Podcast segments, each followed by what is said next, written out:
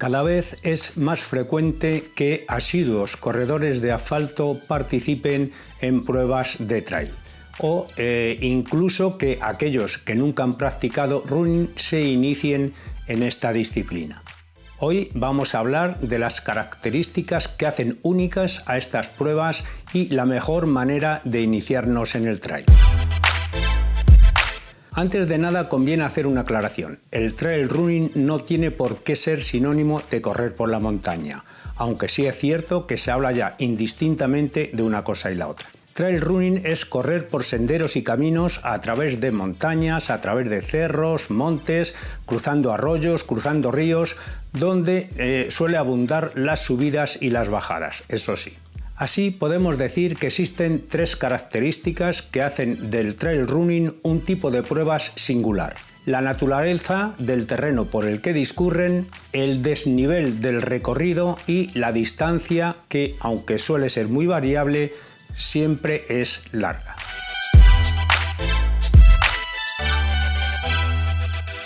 Pertenezco a esa generación de corredores que fuimos pioneros en comenzar a correr por los senderos que nos ofrecían las montañas. Además, sin ser un montañero, lo cual en aquella época no era muy habitual.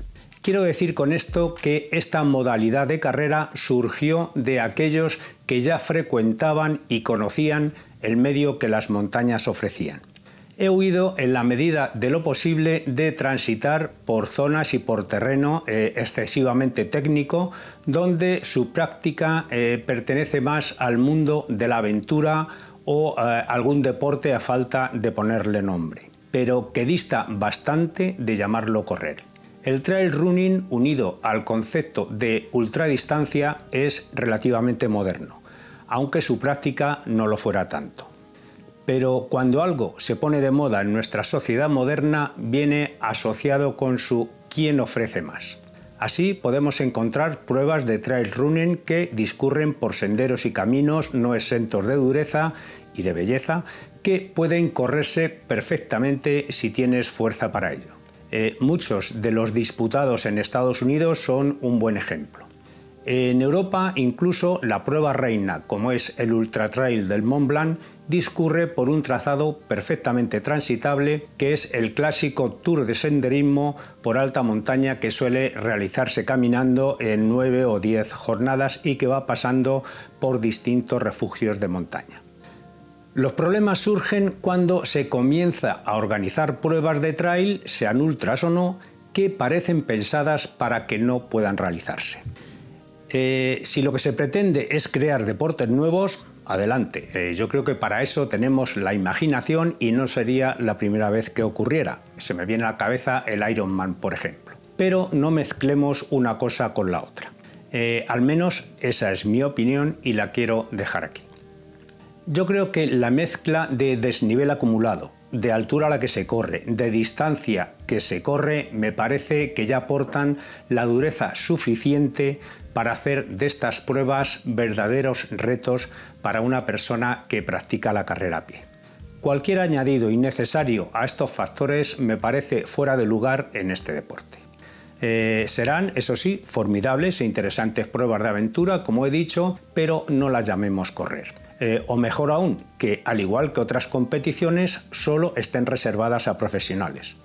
¿Qué es lo que ocurre con esto? Pues claro está que dejaría de ser de interés para los organizadores y es eh, más rentable abrirlas a los, a los corredores aficionados que entre otras cosas somos más numerosos.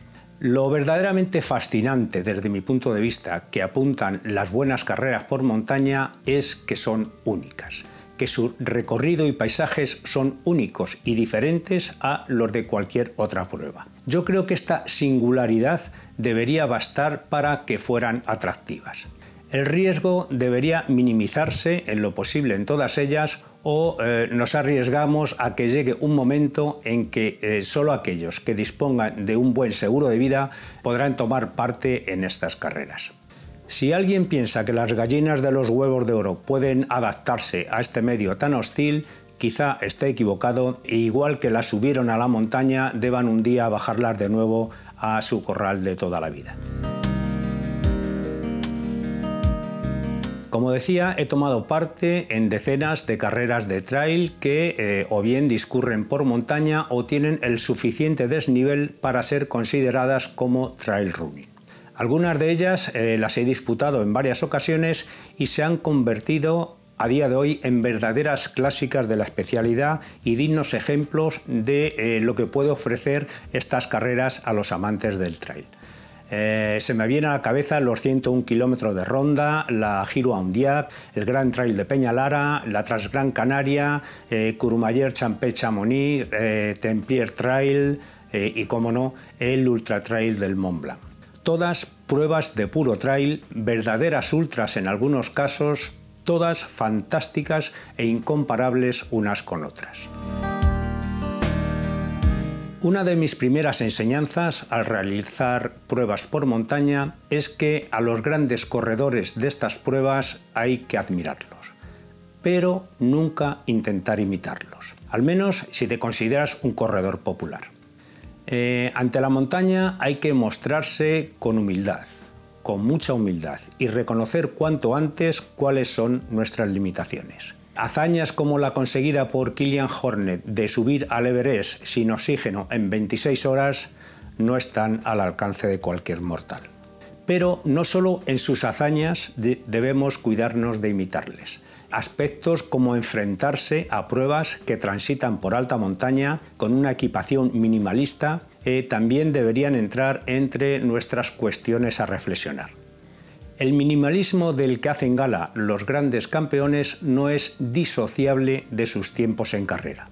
Si tu marca se acerca a las 24 horas en una carrera y tienes que pasar la noche en la montaña, intentar enfrentarla sin mallas largas o un buen cortaviento o una buena reserva de agua me parece más un intento de suicidio que otra cosa.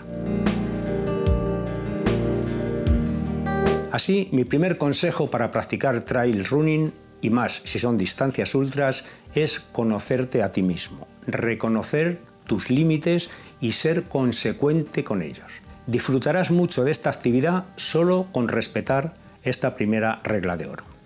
Tampoco tienes que equiparte como tus ídolos. Al margen de las marcas, ellos pueden correr eh, con unas zapatillas diseñadas para volar sobre las piedras. Tú, sin embargo, debes poner el pie encima de ellas y pueden estar húmedas y resbalar y las vas a tener que llevar calzadas además durante muchas más horas que ellos.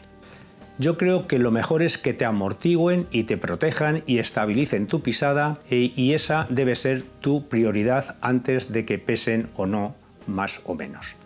Las mallas igualmente y las medias de compresión están demostrando que protegen bastante la musculatura en este tipo de pruebas donde eh, ten por seguro que eh, le vas a someter a la musculatura a mucho esfuerzo y además a un esfuerzo continuado. En este tipo de pruebas se corre, pero también se camina mucho, sobre todo en las subidas. Y en ocasiones la única manera, además de recuperarse del esfuerzo, es parando unos eh, minutos y eh, recobrar el resuello. Debes tener presente que en altura te quedas frío con mucha rapidez, así que protegerse para estas eventualidades es fundamental. El correr por montaña lleva asociado no solo transitar por terreno más o menos agreste, sino el desnivel que eh, debemos salvar, tanto eh, si subimos como si bajamos. Eh, todos estos factores se deben entrenar y además se deben entrenar bastante, diría yo. Sin embargo, no todos tenemos la montaña cerca de casa o lo suficientemente cerca para entrenar con frecuencia en ella. Pero no obstante, esto no debería ser un problema aunque eh, debemos hacer lo posible por intentar que eh, al menos uno de los entrenos semanales sea eh, por este medio y además metiendo bastante desnivel. luego el resto de entrenamientos pueden realizarse en nuestro entorno más cercano, pero siempre buscando terrenos ondulados lo más rompepiernas posibles. si no tenemos, gradas o escaleras encontramos en casi todas las ciudades y son un buen complemento para fortalecer los músculos que más utilizaremos en los trails de montaña.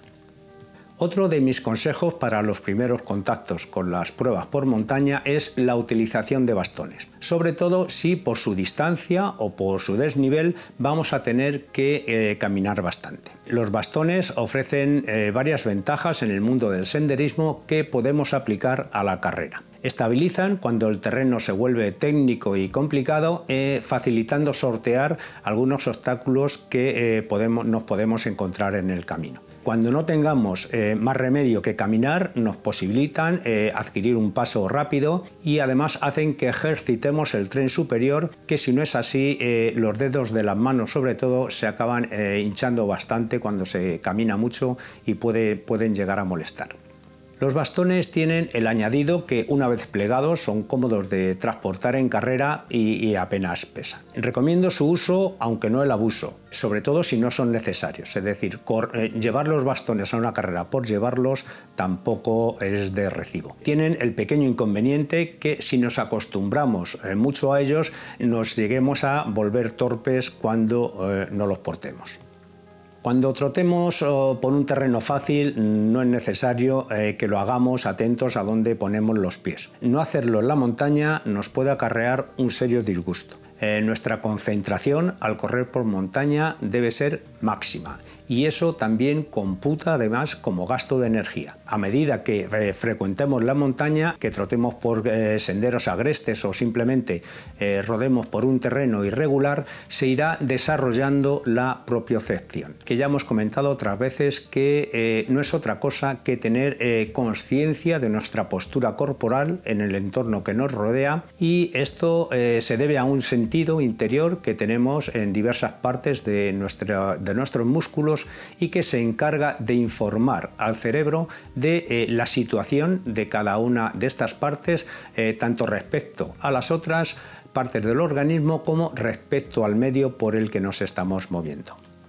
Para que entiendas mejor, es como si nuestro cerebro fabricara eh, una imagen o patrón de ubicación y esta información permite a nuestro cerebro fabricar las respuestas para enfrentarse, por ejemplo, al terreno que pisamos, eh, dando como resultado la ejecución de movimientos precisos. Y lo que es más interesante, lo acaba haciendo de forma mecánica sin que eh, estemos pendientes de ello. Por mucho esfuerzo que nos suponga subir interminables y empinadas cuestas, en más de una ocasión desearemos hacerlo antes de enfrentarnos a las bajadas. El descenso por pendientes pronunciadas requiere de mucha técnica para poder ganar el tiempo que hemos perdido en las subidas y suele maltratar nuestros cuádriceps y articulaciones hasta el punto de hacer eh, que nos ardan. Eh, los atletas de élite siempre dicen que las carreras se ganan en las bajadas y no les falta razón. Ahora, eh, bajar bien, además de sangre fría, requiere de una técnica muy depurada. Cuanto más rápido se baje, más seguro es, siempre que nuestras piernas eh, soporten esa velocidad y nuestro peso no sea muy grande. En el fondo todo se reduce a pura física y mecánica. Los descensos ideales requieren que apenas plantemos las zapatillas en el suelo o las rocas, lo que evita que podamos tropezar, que podamos resbalar, etc. Eh, así, eh, más que apoyar los pies con todo nuestro peso encima, es como dar una rápida patada al suelo para salir enseguida despedidos a dar el siguiente paso. Por eh, todas estas razones, la montaña hay que entrenarla. No sirven de mucho sesiones extenuantes por terreno llano o terreno poco ondulado si luego vamos a competir en trail de montaña. La preparación no consiste solo, como he dicho, en fortalecer nuestros músculos y eh, nuestro sistema cardiovascular, sino en conseguir que nuestro cerebro tenga la rapidez suficiente para eh, guiar nuestros pies a dar los pasos más seguros. Esta cualidad se adquiere con práctica, con horas y horas recorriendo este tipo de terreno y no hay otra forma de hacerlo. Otro tipo de consejos ya son, por ejemplo, llevar un teléfono móvil siempre encima. Eh, nos puede librar de más de un susto cuando entrenamos eh, en este tipo de carrera y convertirse en uno de nuestros mejores compañeros en la salida por el monte. Sobre todo si eh, lo hacemos en solitario o lo hacemos entrenando. El entrenamiento necesario para afrontar un trail por montaña es muy personal como para plantear uno generalista, sobre todo porque no tiene ningún valor si no somos capaces de asimilar la carga de trabajo. Pero unas pautas sí que se pueden dar, parecen además obvias, y es que hay que meter desnivel, hay que meter terreno técnico, tiradas largas y eh, no pueden faltar en nuestra agenda de entrenamiento ninguna de estas cosas. Siempre hay que ir reservando fuerzas si, por si sobreviene el agotamiento. Si esto ocurre, será difícil recomponerse, salvo que el final de nuestra salida o la meta este, se encuentren cerca. No obstante, correr por montaña no tiene solamente inconvenientes. Eh, los trail de montaña también tienen muchas ventajas. Una de ellas, muy importante, es que nos ofrecen muchos respiros. Es decir, al igual que nos enfrentamos a fuertes o largas pendientes en subida, nos propician similares bajadas eh, que proponen una eh, recuperación para nuestro sistema cardiovascular. Eh, sobre todo para nuestro corazón, que le va a permitir ir recuperándose de estos esfuerzos y ir bajando la frecuencia cardíaca. Otro aspecto que debemos tener presente cuando entrenamos este tipo de pruebas es olvidarnos de los kilómetros y pensar en términos de tiempo. Es obvio que salvar distancias en montaña requiere emplear más tiempo que el empleado en la misma distancia si fuese por terreno llano. Pongamos como ejemplo un recorrido que estamos acostumbrados a realizar en 5 horas. Si por cambios de desnivel, eh, condiciones meteorológicas o cualquier otra razón debemos emplear el doble de tiempo, la carga para nuestros sistemas se va a incrementar de forma notable. Las plantas de nuestros pies y nuestras articulaciones eh, se van a ver sometidas a impactos durante un tiempo mucho mayor eh, nuestra musculatura de la espalda y de los hombros van a padecer mayores tensiones, nuestro metabolismo de las grasas va a estar funcionando durante un eh, tiempo mucho mayor, en definitiva, más agotamiento para nuestro cuerpo. Los entrenos de larga duración no siempre tienen que ser corriendo, que también incrementan y mucho el desgaste orgánico. Eh, largas caminatas por el monte son un complemento ideal en la preparación de trail, así eh, como largos recorridos en bicicleta de montaña en los que eh, vayamos alternando desarrollos para que las piernas se acostumbren a cargas diferentes de trabajo. Un factor a tener muy en cuenta en la montaña es la altura. El cuerpo humano funciona mucho mejor a nivel del mar. A medida que la altitud se incrementa, se va reduciendo exponencialmente la presión del aire y disminuye el oxígeno. Para deportes de resistencia, como en nuestro caso, la escasez de oxígeno presente merma de forma notable nuestras condiciones físicas. El organismo dispone de mecanismos de adaptación eh, a estos cambios. Hasta los 2.000 metros de altitud aproximadamente apenas notaremos estas diferencias. Por norma general siempre hay, gente más sensible eh, a la altura que otra, pero es a partir de ahí donde comienza la presencia de síntomas tales como eh, el aumento de latidos del corazón para enviar más oxígeno y así compensar la disminución del oxígeno en la atmósfera. El volumen de sangre bombeado decrece ligeramente, por lo que el organismo intenta compensarlo desactivando paulatinamente funciones orgánicas menos esenciales. Y una de ellas es nuestro aparato digestivo algo que no favorece en absoluto el objetivo de realizar continuados esfuerzos en altura, donde tenemos que ir aportando energía de forma eh, periódica a nuestros músculos para que rindan de forma eficiente. Por eso es importante entrenar el aspecto de comer en los entrenamientos largos por montaña y se vuelve fundamental ingerir alimento con frecuencia en las carreras, precisamente para impedir que nuestro sistema digestivo deje de funcionar y de admitir y a veces incluso hasta el agua.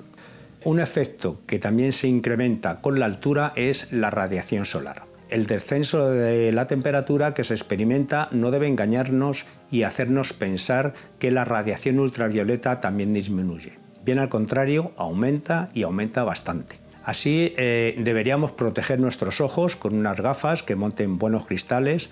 La categoría ideal de filtro a utilizar sería el número 4, que reduce en un altísimo porcentaje eh, los rayos UVA. Luego hay el color del cristal, hay quien prefiere eh, el color marrón, que suele aportar mejor contraste. Hay quien prefiere cristales polarizados, quien los prefiere grises porque hay menos diferencia con la realidad. Eso ya casi va a ser un poco según la costumbre y el gusto. Si la radiación ultravioleta puede dañar nuestros ojos, ocurre lo mismo con nuestra piel. Así que no deberíamos descuidar su cuidado y protegernos con una crema adecuada.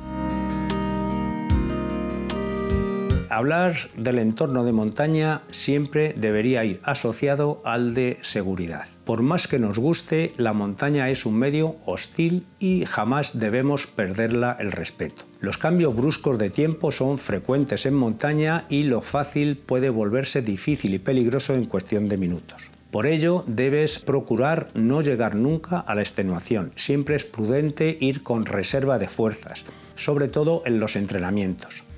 Has de tener en cuenta que en las competiciones organizadas siempre hay un dispositivo pensado para atender tus demandas y necesidades y hay quien vela por tu seguridad mientras haces lo que te gusta, que es correr. Cuando estás entrenando no sucede lo mismo, por lo que las normas básicas de montaña y senderismo deberías cumplirlas al pie de la letra. Infórmate eh, del tiempo y el clima que va a hacer. Por fortuna hay mucha literatura al respecto. Pero nunca descuides lo básico que alguien conozca por dónde vas a entrenar, eh, llevar un teléfono móvil, portar reserva de agua y alimento, así como ropa de abrigo dependiendo de la temporada que sea. Nunca estará de más que lleves un frontal o una pequeña linterna por si la noche te sorprende y no dejes nunca, como digo, que el agotamiento se apodere de ti. Si te has marcado llegar a un punto determinado o subir a una altura concreta, piensa que luego debes devolver. Y bien, no me gustaría terminar este vídeo sin hablar de un aspecto de la organización de estas carreras que a veces no es bien comprendido por quienes participamos en ellas. En las carreras en ruta es habitual que cierre la comitiva un vehículo escoba que en muchos casos suele ser una ambulancia. En las pruebas por montaña esto no es posible y se recurre a corredores escoba, cuya misión principal es eh, asegurarse que nadie se quede perdido eh, por el monte y atender cualquier eventualidad que puedan tener los corredores que van en las últimas posiciones, que normalmente suelen ser quienes más dificultades encuentran para terminar la competición. Entre sus responsabilidades se encuentra conseguir que el final de carrera discurra dentro de los tiempos máximos marcados por la organización, para lo que insuflan ánimos entre los colistas a fin de que transiten en estos tiempos o se les invita a retirarse en el siguiente punto de control de la carrera dependiendo cómo vayan. Otra de sus funciones es ejercer de maestro para quienes se adentran por primera vez en este tipo de competiciones y no dimensionaron de forma acertada la magnitud del esfuerzo o simplemente eh, se ven rebasados por las circunstancias. En estos momentos, tener a alguien a tu lado con la experiencia necesaria puede ser decisivo para que eh, veas culminado tu objetivo y acabes la prueba. Con el paso del tiempo se han endurecido mucho los reglamentos de participación, eh, sobre todo en lo, concerniente a equipamiento mínimo obligatorio y condiciones físicas para participar en pruebas de montaña. Más aún si estas discurren por terreno muy técnico, eh, a mucha altura o son eh, largas distancias. Pero todo se hace para salvaguardar la integridad de los participantes y también para intentar evitar en la medida de lo posible la entrada en de los equipos de rescate. No es siempre fácil socorrer en la montaña y por mucho que sea su trabajo, no es aceptable poner en peligro a estos equipos eh, por culpa de conductas eh, poco responsables. En resumen, mi consejo pasa porque antes de participar en cualquier prueba de trail te hayas entrenado de forma suficiente para ella. Después comienza a introducirte poco a poco en este tipo de carreras, eh, empieza con las carreras más cortas y de menos desnivel y ve adquiriendo la soltura y experiencia necesarias. Estas eh, se obtienen participando y corriendo por la montaña. Y el consejo más importante, nunca te dejes el sentido común en casa cuando salgas a trotar por el monte. Bien amigos, eso ha sido todo en el día de hoy. También puedes eh, escuchar este vídeo en formato podcast, os dejo por abajo la dirección y si te ha gustado, pues ya sabes, dame un like, suscríbete al canal y sin falta nos vemos la semana que viene. Hasta luego.